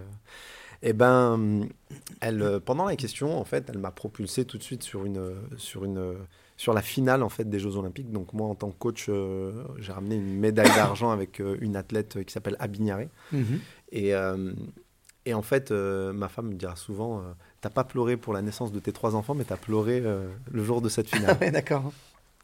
Et parce que ce jour-là, en fait, quand il y a des. euh, ben, c'est l'aboutissement. Alors, moi, pour moi, c'est une finale olympique qu'on perd. Euh, je le dis, hein, c'est très, très amer. Parce qu'une médaille d'argent aux Jeux Olympiques, c'est la seule médaille que vous gagnez en perdant. Eh oui, La médaille d'or. vice-championne, ouais, la, médaille d'or, on la gagne. On la gagne. La médaille de bronze, vous la gagnez parce que c'est une demi-finale qu'il faut gagner. Exact. Et la médaille d'argent, vous l'avez. C'est par dépit. Parce Par- que vous l'avez. Voilà. Donc regardez bien les, les têtes euh, des deuxièmes, souvent des dégoûtés. Euh, mais par contre, ça reste quand même une finale olympique. Eh ça oui. veut dire qu'on a quand même battu euh, bah, tout le monde, tout le reste. Il manquait qu'une seule personne. Et aux Jeux olympiques, en fait, on prépare les Jeux pendant 4 ans. Mhm. Et arriver en fait en finale, Donc beaucoup d'abnégation, beaucoup de, de pression, beaucoup de sueur. Beaucoup de. Alors, j'aime pas utiliser ce mot, mais beaucoup de sacrifices. Bien sûr. Parce Mhm. que à partir du lundi au vendredi, euh, s'occuper d'athlètes euh, et laisser ses enfants. Donc c'est euh, Eh oui. quelque part, j'ai vu moi euh, certains athlètes plus que mes enfants. Et notamment euh, à Bignaré, donc celle qui fait vice-championne olympique à Rio. Mhm. Euh, je l'ai eue, elle avait 13 ans en structure. Et euh, je l'accompagne jusqu'à euh, jusqu'à jusqu'à ses 25 ans. Mhm. Donc, euh, et on se voit du lundi au vendredi, plus les déplacements euh, qu'on fait à l'étranger. Donc, euh, c'est des gens qui font partie de votre famille à un moment donné. C'est ce que j'allais dire, ouais, voilà. Et euh, pour revenir à la question, en fait, le jour de cette finale-là, même si on la perd, en fait, on se rend compte que tout le plan qu'on a mis en place depuis 4 ans pour arriver à ce moment-là, Ça a- échoue juste à Ça a échoué, mais enfin, pour moi, le plan c'était d'arriver en finale. Mhm. Après, Donc le- au final, ça a ça été une passé. réussite. Et quand on regarde derrière nous et qu'on se dit pendant 4 ans, que ce soit d'un point de vue personnel ou d'un point de vue professionnel, il y a tout un plan qui a été mis en place. Mhm. Ce plan a été respecté, c'est euh, toujours faire de son mieux, donc euh, de, de- de- de donner le maximum. On sait qu'on a dû mettre entre parenthèses certaines choses. Moi, j'ai des amis que j'ai pas vus pendant longtemps, euh, mais c'était pour une certaine raison et que ce moment-là, en fait, c'est l'aboutissement de tout ce qu'il y a. Bien et sûr. je pense que Anna le comprendra parce que donc tu as pensé tout de suite à ça, cette adrénaline, c'est ce moment que... tout de suite. ouais. C'est qui, qui va après derrière donner sens en fait à plein de choses qui s'est passé derrière. Et il y a ces moments dans la vie, mais ça peut sortir du cadre du sport de haut niveau, monter une boîte, décrocher son premier gros contrat, avoir un diplôme, etc. Enfin, c'est toujours ce moment où, on- où ça crée de l'émotion. Derrière, on regarde et, et c'est euh, une satisfaction en fait d'un plan qui a été mis en place. En tout cas, pour moi, mettre des plans et réussir ces plans, c'est une vraie satisfaction. Oui, tu m'étonnes. J'aime quand un plan se déroule euh, sans, Sans accroc. Alors, je vais faire une petite entorse oui. au podcast, parce que d'habitude, les questions, elles sont toujours vocales. Mais là, c'est vrai que j'ai réfléchi hein, quand même. hein. je me suis Ouais. dit, bon. Mais là, c'est vrai que je pouvais pas passer à côté quand même de te parler de quelqu'un qui voulait te poser une question. Donc, c'est moi qui vais poser la question. Et c'est quelqu'un que tu connais, qui te connaît, et qui, avait envie de te demander nous savons aujourd'hui que tu es référent donc pour Paris 2024, donc les fameux Jeux Olympiques, pour le taekwondo. Tu as été sportif, coach de très grands athlètes et de très grands champions. Mais, ce que peu de gens savent, euh, c'est qui est-ce qui t'a formé? Et surtout, pour, pour moi, te permettre d'être coach hors pair. Qui est-ce qui t'a permis d'arriver à ce niveau-là? Parce que tu disais tout à l'heure, il y avait des rencontres. Ouais. Mais toi, c'est ce, du, l'histoire de l'œuf et de la poule. Ouais. Qui est-ce qui t'a permis justement d'avoir ce dépassement de ça et d'aller en fait d'être coach à la place du coach? C'est en fait c'est quelques rencontres. C'est pas une seule. Ouais. C'est plusieurs. Et je te dirai après qui te pose cette question. D'accord. Ben, je vais te donner moi les, les étapes que. À moins que tu aies une idée de qui peut te poser cette question. Aucune idée. Ouais. Aucune idée. Si je te dis qu'il voilà, il y a un rapport quand même malgré tout. Tu Ouais, parlais, bien. tu parlais de quelqu'un, de cette jeune fille Ouais. qui a été médaille d'argent olympique. Ouais. Il y en a une autre aussi. Il y a Bignaré, mais il y en a une autre aussi. Alors c'est pas une. C'est un. Hmm. D'accord. Et lui, il n'a pas été médaille d'argent. Et il était à Rio. Il a été double Ah olympique. C'est Pascal. C'est exactement Pascal Gentil, comme il tient dans son nom. Voilà, donc c'est lui qui. Et pourtant, je lui ai dit envoie-moi ta question vocale, mais bon, certainement pris par le temps, etc. Mais c'est vrai que là, quand Pascal Gentil envoie une question, c'est quand même bien de la poser. Bah oui. Voilà, donc j'ai fait une petite entorse. Alors, bah, Paco, en plus, un phénomène, lui, euh, sur. euh, lui- alors, c'est plus- plusieurs rencontres, parce que je vais, je vais répondre à sa question. Et, et je pense que lui, il serait hyper d'accord avec, euh, avec cette réponse parce que lui-même, en tant qu'athlète, s'est construit avec plusieurs coachs. Mhm. Et à chaque fois qu'il a changé de coach, il a changé un peu sa façon de combattre il- et il est arrivé avec quelque chose de su- en, en supplément. Donc d'abord, il y a, il y a une personne qui vous transmet une passion. Je ne Mhm. l'ai pas dit tout à l'heure. Non, t'as pas donné de nom. Je ne l'ai pas dit tout à l'heure, mais euh, euh, déjà, ça va te faire rire pour savoir Ah. comment je suis arrivé en- au taekwondo. Euh, je voulais faire du foot. Et je demande à mon père d'aller m'inscrire dans un club. Le club à Villeurbanne, il n'y avait plus de place. Donc j'étais avec mes crampons, mes chaussettes, mon short, plus de place. T'imagines une petite frustration et tout? Je veux bien. Et en plus, mon père était sur les chantiers, plombier. Je- il était fatigué. Je dis putain, je vais le faire chier à m'amener trouver un club alors que je dis, il m'a déjà amené, il n'y a plus de place. Il est fatigué. Il m'emmène chez un ami à lui à la MJC de Vanvelin. Mhm. Et il dit écoute, il y a le Gone, il veut faire du sport. Alors le Gone à Lyon, c'est l'enfant. hein. Ouais, je précise. ouais. désolé. Non, non, non, sois pas désolé. Et, euh, et il me dit euh, Putain, mon fils, euh, il veut faire du sport, machin, je sais pas quoi, il n'y a plus de place au foot. Il me dit Bah, pas de souci. Et ce monsieur s'appelle Anachi. Et. Anachi, il dit euh, Il me regarde, il dit Mais qu'est-ce que tu veux faire, euh, bonhomme? Euh, Ici, tu peux faire du karaté, de la boxe, du taekwondo. Et comme je t'ai dit, j'étais impressionné par tout ce qui était en train de se passer. J'avais plus l'impression de faire chier que j'ai répété le dernier mot. Taekwondo. Voilà. Et comme ça, je suis arrivé dans le taekwondo. oui, donc c'est vraiment. Oui, donc ça fait rire, ouais. Donc, effectivement. C'est pour ça que je te dis. Heureusement qu'il t'a pas dit macramé. Euh, non. Mais t'imagines que la notion, tu vois, de se dire, euh, je prends un challenge et je le fais. Mmh, En fait, je suis arrivé au taekwondo comme ça. Mais par contre, là-bas, je fais la rencontre de Nadir euh, au club de Vanvelin et qui Mhm. m'a donné vraiment cette passion euh, du taekwondo, des arts martiaux que j'aimais déjà. hein. On a dire, tu l'as cité tout à l'heure. Voilà. Et puis, après, au fur et à mesure, je rencontre euh, euh, les acteurs du haut niveau. Voilà, Et ça, notamment oui. Myriam Bavrel, qui a Mhm. été euh, aussi médaillée olympique en, en même temps à Athènes que, que Pascal. Mhm. Et qui, elle, a été plusieurs fois élue meilleur entraîneur au monde en Mhm. taekwondo. Et qui m'a en plus apporté, si tu veux, une, une vraie dimension psychologique de comment considérer l'athlète. Et puis, tous les acteurs, notamment Nordine, tu vois, qui m'ont appris à comment, en fait, avec bienveillance, s'occuper des, des gens, comprendre, en fait, les gens. J'ai rajouté ça euh, dans mon coaching, dans mon management d'équipe. Dans ton mindset, comme on dit. Exactement. Mm. Et, euh, et je pense que c'est ce qui m'a permis de rentrer vraiment encore plus profond chez les athlètes et activer des leviers que bah, si on n'a pas cette perspective-là, euh, on- n'arrive pas à activer ça. Mais du haut niveau, a priori, de ce que je retiens, cette fameuse Myriam, quand même, qui a, priori, Ouais. a compté et Complètement. A, a- a fait quand même une grande partie du switch. C'est ça. Euh, sur aussi le fait de, de comment être coach, comment être à l'écoute. Carrément. Mm. Et, et après, il y a les athlètes. Il y a les athlètes eux-mêmes. Bien Parce sûr. que quand on, est en, quand on a cette position de coach, on, on fait beaucoup d'erreurs. Au départ, on se dit, on a une recette magique, on sait qu'on va former les... Et puis, on est, à- on est avec un moule et on essaie de faire... Et puis, jusqu'au moment où ça marche plus avec un, et putain, je comprends pas. Sauf que cette personne, euh, c'est un diamant brut. Donc, euh, tu peux que te remettre en question. Et là, tu te dis, il y a un truc qui va pas. Et euh, donc c'est là où je te dis que même dans ton parcours, ce sont pas que des gens qui ont eu un, un parcours de coach, Mmh. etc. C'est que tu te construis avec des athlètes. Et Paco a fait partie aussi, à un moment donné, moi je faisais partie du staff qui l'encadrait. Donc Pascal Gentil. Pascal Gentil. Et Pascal euh, aussi bah, te renvoie, de par son expérience, des, tu vois, des trucs qui font que tu passes à un autre niveau. Et, et eux-mêmes, donc euh, Pascal avec son expérience, te dit Ah ouais, mais je l'avais pas vu comme ça. Et donc, ce sont toutes ces petites rencontres Mhm. qui te font, euh, à un moment donné, tu te retrouves et tu te dis Bon, là, je suis prêt. Mais je suis même, à- enfin, pour euh, l'anecdote, moi, pour les Jeux de Rio, j'ai travaillé avec un préparateur mental où je me filmais, je m'enregistrais quand je coachais pour, Pour retravailler ça. pour retravailler. C'est-à-dire que tu t'adresses pas à, à un athlète de la même façon. euh, Enfin, tu t'adresses pas à tous les athlètes de la même façon. Bien sûr. Parce que tu as des gens qui vont euh, avoir besoin de totale confiance. Tu lui donnes euh, les clés euh, sur la chaise, puis il va faire le job. Ou tu as des gens qui ont besoin d'accompagnement, d'entendre ta voix. Tu as Mhm. des gens qui ont besoin d'être beaucoup sur de la technique, en mode PlayStation.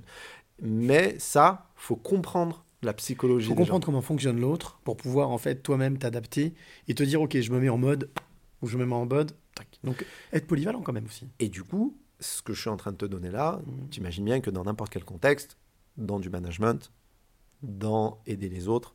En fait, quand tu arrives à décrypter l'humain, quel que soit le milieu, Mm. Tu peux avoir un impact sur que ce soit une performance sportive ou que ce soit une performance euh, personnelle dans la vie. Est-ce qu'au final, la qualité principale, mais là j'ai l'impression que je vais faire bingo, mais ça reste l'écoute? Euh, ouais, mais ça arrive pas tout de suite. Parce qu'on a tellement, moi, enfin, ça a été mon cas, tellement envie d'aider que tu laisses en fait très peu la place à l'autre. Et puis, pourtant, tu es dans de la bienveillance.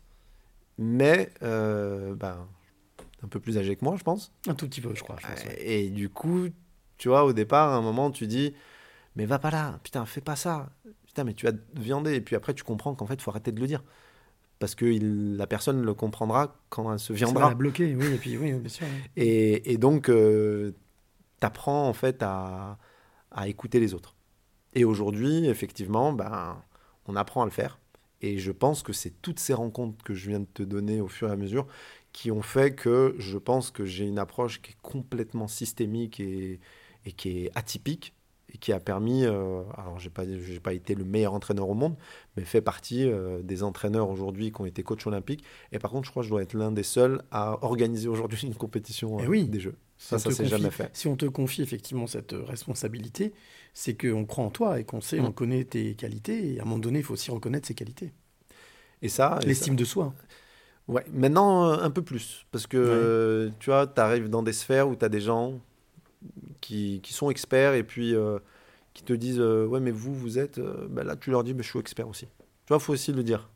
Moi, longtemps, je l'ai gardé pour moi, tu vois, cette humilité. Mm. Mais en fait, tu arrives des fois aussi dans certains domaines où tu as besoin de montrer l'expertise. Ouais, bouger un peu des bras pour Ouais. se faire de la place. Ouais. J'ai une troisième et dernière question. Troisième prends, surprise. je prends. Voilà. On parlait tout à l'heure euh, de ce concours d'éloquence où on s'est rencontrés, où tu étais jury. Bah, pareil, je te laisse écouter la question et puis on y répond juste après. Enfin, tu y réponds juste après parce que moi, j'ai pas besoin d'y répondre. Mehdi, bonsoir. Fin 2022, tu as eu la générosité de nous rejoindre en tant que juré sur le concours d'éloquence du Rhône, organisé par la Jeune Chambre économique de, Lyon Métropole, la préfecture et, la MMIE. Et euh, bah, je profite de ce moment pour euh, te remercier à nouveau. À l'occasion de ce concours, tu as eu un, un peu de temps de parole et tu as pu nous témoigner, même si c'est vrai euh, très brièvement, de ton parcours et de ton expérience. Et je me suis posé la question, est-ce que tu as euh, déjà douté des bienfaits de la compétition? Là euh, où je veux en venir, c'est euh, est-ce que tu as toujours été convaincu que la compétition, la, la mise en concurrence des êtres humains était la, la meilleure façon de les faire grandir et de les faire évoluer? Très bonne question. Très très bonne question. Alors, euh, Donc c'était Jonathan oui, qui organisait, Jonathan Sebag, qui organisait justement le concours d'éloquence. On n'a pas eu l'occasion de se croiser beaucoup, mais j'ai reconnu la voix. Euh, alors moi, je pense que la compétition, euh, je vais pas dire c'est bien ou pas. Ou c'est mal, oui, bien Ouais, sûr. ce que je veux dire, c'est qu'elle est, euh, c'est une expérience intéressante à vivre euh, pour les gens, pour pouvoir se, se situer euh, par rapport à son impact. Ça veut dire quoi? Ça veut dire que la compétition peut avoir un effet hyper euh, positif pour, les, pour certains, Mhm. se surpasser, etc. Mais la compète peut aussi euh, hyper... euh, Détruire. Ouais, Mhm. elle peut détruire. Mais par contre, elle est importante parce que on, on baigne dans une société où, à un moment donné, on va être confronté à cette question de la compétition ou de la concurrence. Et si on ne s'y est pas préparé, quand je dis préparé, c'est-à-dire qu'on n'a pas fait les frais de qu'est-ce que ça fait sur moi une défaite ou une victoire, hein, Mhm. parce que même la victoire peut détruire. Euh, du coup, je trouve que c'est important quand même de la vivre pour pouvoir euh, être armé ou outillé dans la vie. Alors, je vais prolonger un petit peu la question. Je vais aller un petit peu plus loin. Est-ce que demain, dans une société idéale, telle que tu la rêverais ou telle que tu la verrais, ou celle à laquelle tu as envie de contribuer, tu penses qu'il y aurait moyen de se passer de cette compétition? Et de, par exemple, tu disais tout à l'heure, de parler avec le cœur. Parler avec le cœur, c'est pas de la compétition, c'est donner et partager. Mm. Donc c'est une notion de confiance, une notion de partage, de bienveillance. Est-ce qu'au final, on pourrait bien vivre, peut-être même mieux vivre, sans compétition? Alors, j'ai envie de dire euh, oui, mais si on doit euh, réfléchir à une société dans laquelle euh, tout le monde pourrait bien vivre, ça veut dire que on, on a trouvé des systèmes performants. Mhm. Et si on trouve des systèmes performants, c'est qu'à un moment donné, on s'est dépassé à. Et moi, c'est cette notion de dépassement. Dépassement, d'accord. Ouais, c'est cette notion de dépassement qui est compliqué à, à, initier, ou en tout cas à, toucher, s'il n'y a pas de mise en compétition. Alors c'est maintenant la question, c'est pas est-ce que la compétition elle est importante ou la concurrence, c'est la mise en compétition des gens entre eux. Est-ce qu'au final, par exemple, ce qui peut aussi réveiller, euh, émousser ou en tout cas euh, donner envie de se sortir, de se sortir de la situation laquelle on est, euh, pour rester poli, c'est pas aussi la mise en danger? Si, complètement. Mais dans ta question, alors ça va peut-être être en décalage, mais tu m'as fait penser à quelque chose. Mhm. Euh, c'est comme la notion d'ego. Oui. Je pense pas, en fait, à chaque fois qu'on va parler euh, de, de la compétition, c'est bien, c'est mal. Je pense que toute la vie est une question d'équilibre. Mhm. Et qu'il faut à un moment donné être euh, dans du mal, après dans du bien. Mais c'est ce, ce- cet équilibre-là qui va être important. La compétition, de la compète, non de compète. euh, et enfin, l'ego, où, tu vois, par exemple, je pense que euh, les gens, vont- tu peux me poser la question, est-ce que tu as de l'ego? Moi, je vais te répondre, oui. Moi, dans ce que je fais, il y a de l'ego. Mais il y a une proportion d'ego qui me permet, en fait, de, de mettre de la performance dans ce Mhm. que je fais. Parce que à partir du moment où l'ego est au service euh, des projets, on est dans le bon. Lorsque c'est le projet qui va être au service de mon ego, c'est que j'ai plus ma place. Mhm. Et je pense que c'est cette notion d'équilibre systématiquement qu'on va chercher qui va être important. Donc oui, la compétition, mais à un certain niveau. Oui, la concurrence à un certain niveau. Oui, l'ego à un certain niveau. C'est l'équilibre. C'est pas facile. D'ailleurs, euh, la réponse, elle est peut-être facile à donner parce que euh, tu pourrais dire, bah, je, me, je me cache derrière un truc, mais en fait, je reconnais par exemple que moi, il y a de l'ego dans ce que je fais. Mais par contre, sans ego, enfin, moi, je suis content de dire, putain, ce que j'ai fait, ça a fonctionné. Mais parce qu'il y a une vraie satisfaction. C'est comme quand on réussit une médaille, putain, ce qu'on a fait, ça a marché. Mais donc, il y a bien de l'ego. Et je sais que les victoires, les diplômes, les, les, réussites entrepreneuriales, elles ont un impact sur la vie des gens. Mais c'est- c'est parce qu'elles ont d'abord peut-être aussi un peu un impact sur moi que j'ai réussi à mettre toutes les forces pour avoir un impact sur les gens. Est-ce qu'au final, cette, euh, ce que tu appelles de l'ego, euh, je reviens sur le petit garçon dont on parlait tout à l'heure, c'est pas de l'estime, c'est-à-dire euh, de l'amour de soi, de se dire ah putain j'ai réussi, c'est cool.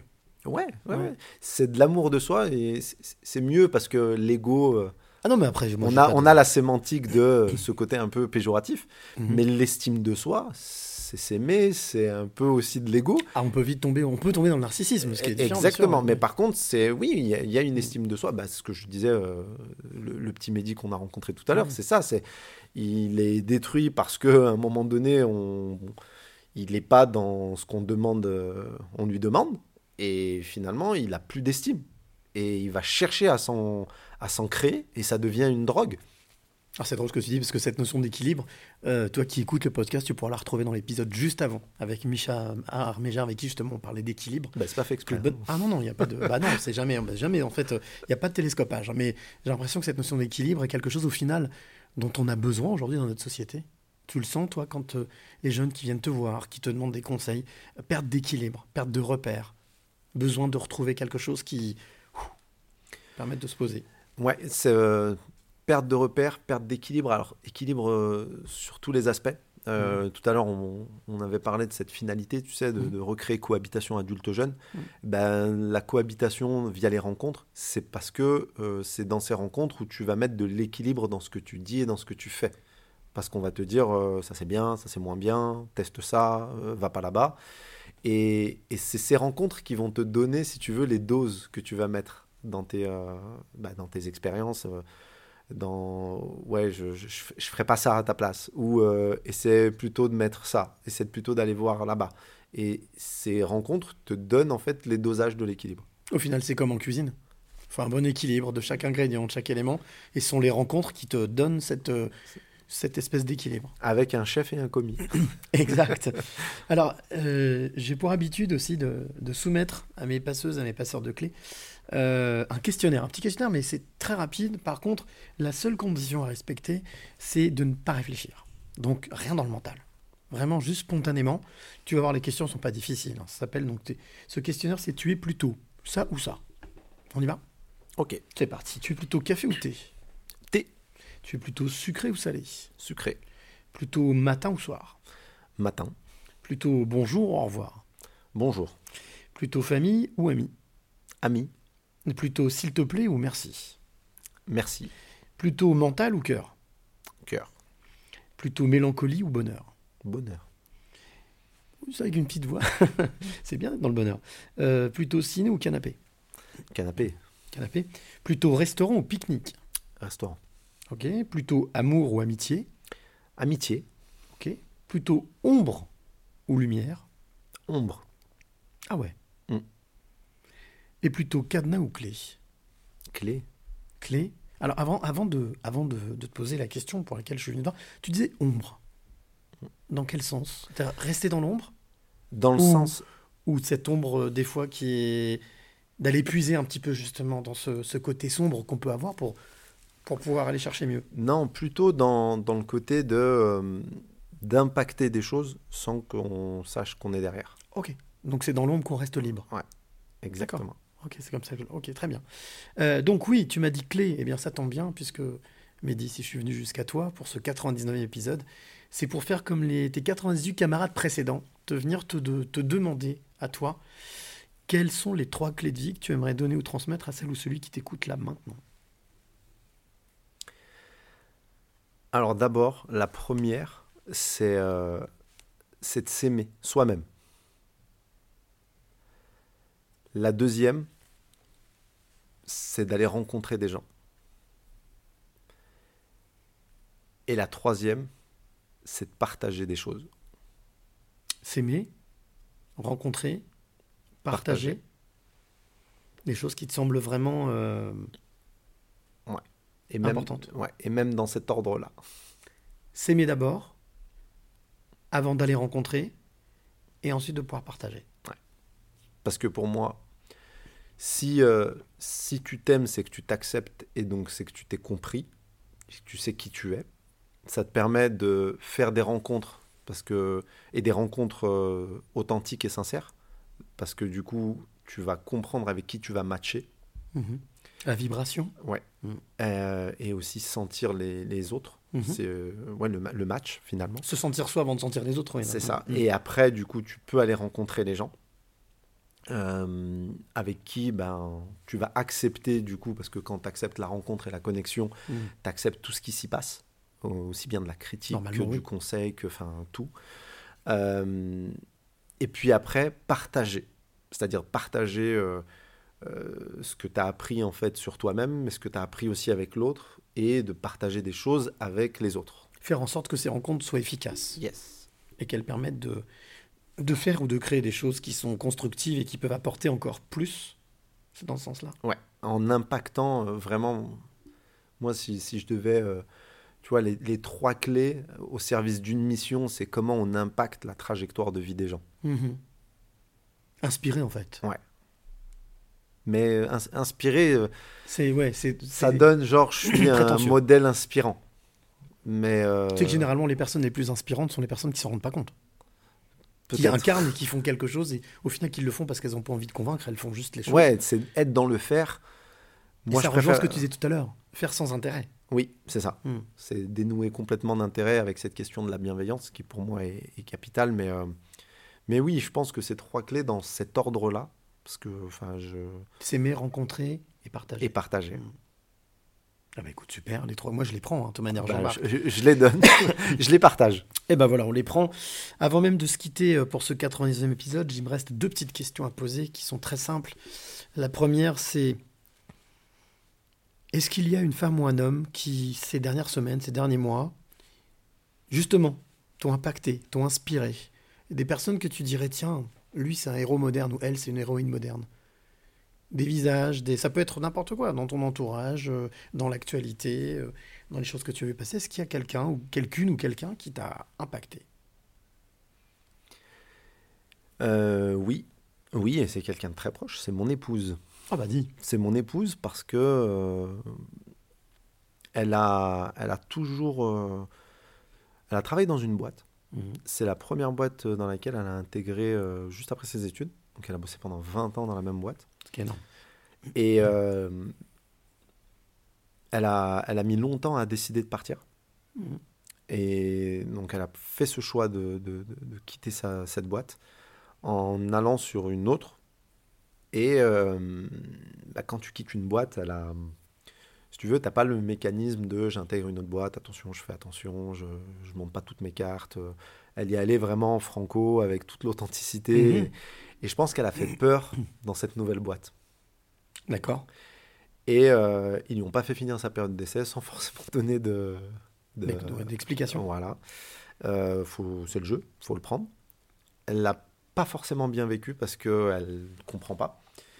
Et euh, beaucoup d'échanges avec elle sur ce sujet-là, en lui, donnait- en lui donnant quelques clés sur quand tu arrives dans une nouvelle boîte, bah, pas montrer tout ton jeu parce que tu peux faire peur. T'as fait etc. coach, là, dis donc. Un petit peu.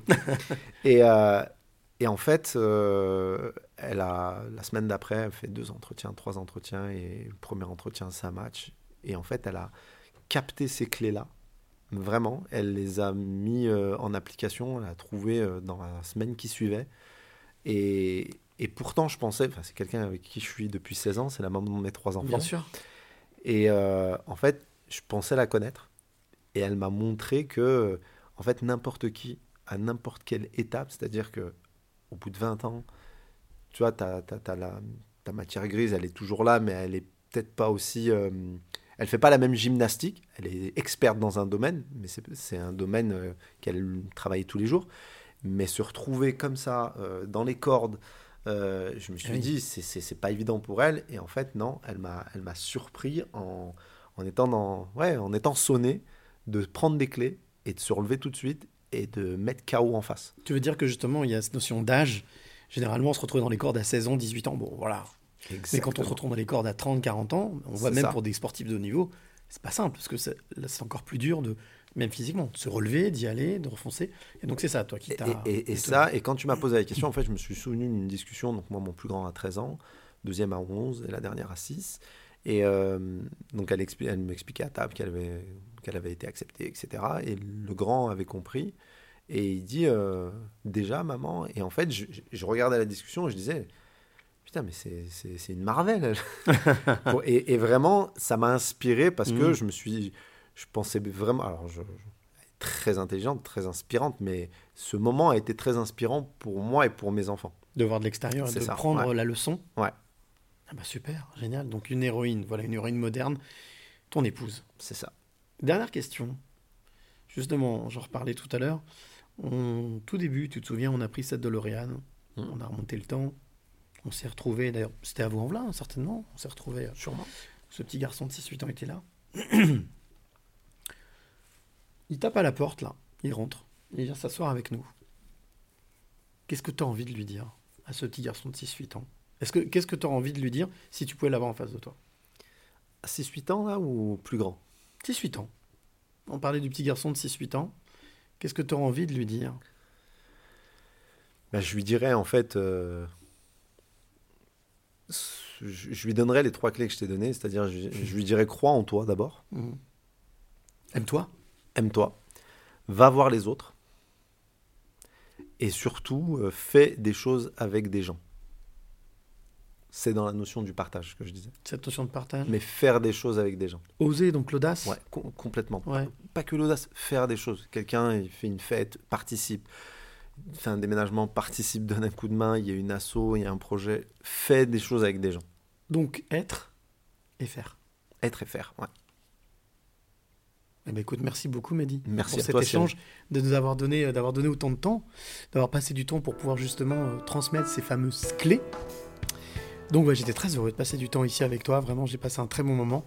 Euh, et puis ben voilà, je ne peux que souhaiter le meilleur à ce lieu et à tes Merci projets beaucoup. et à Nourdine aussi, à toute l'équipe.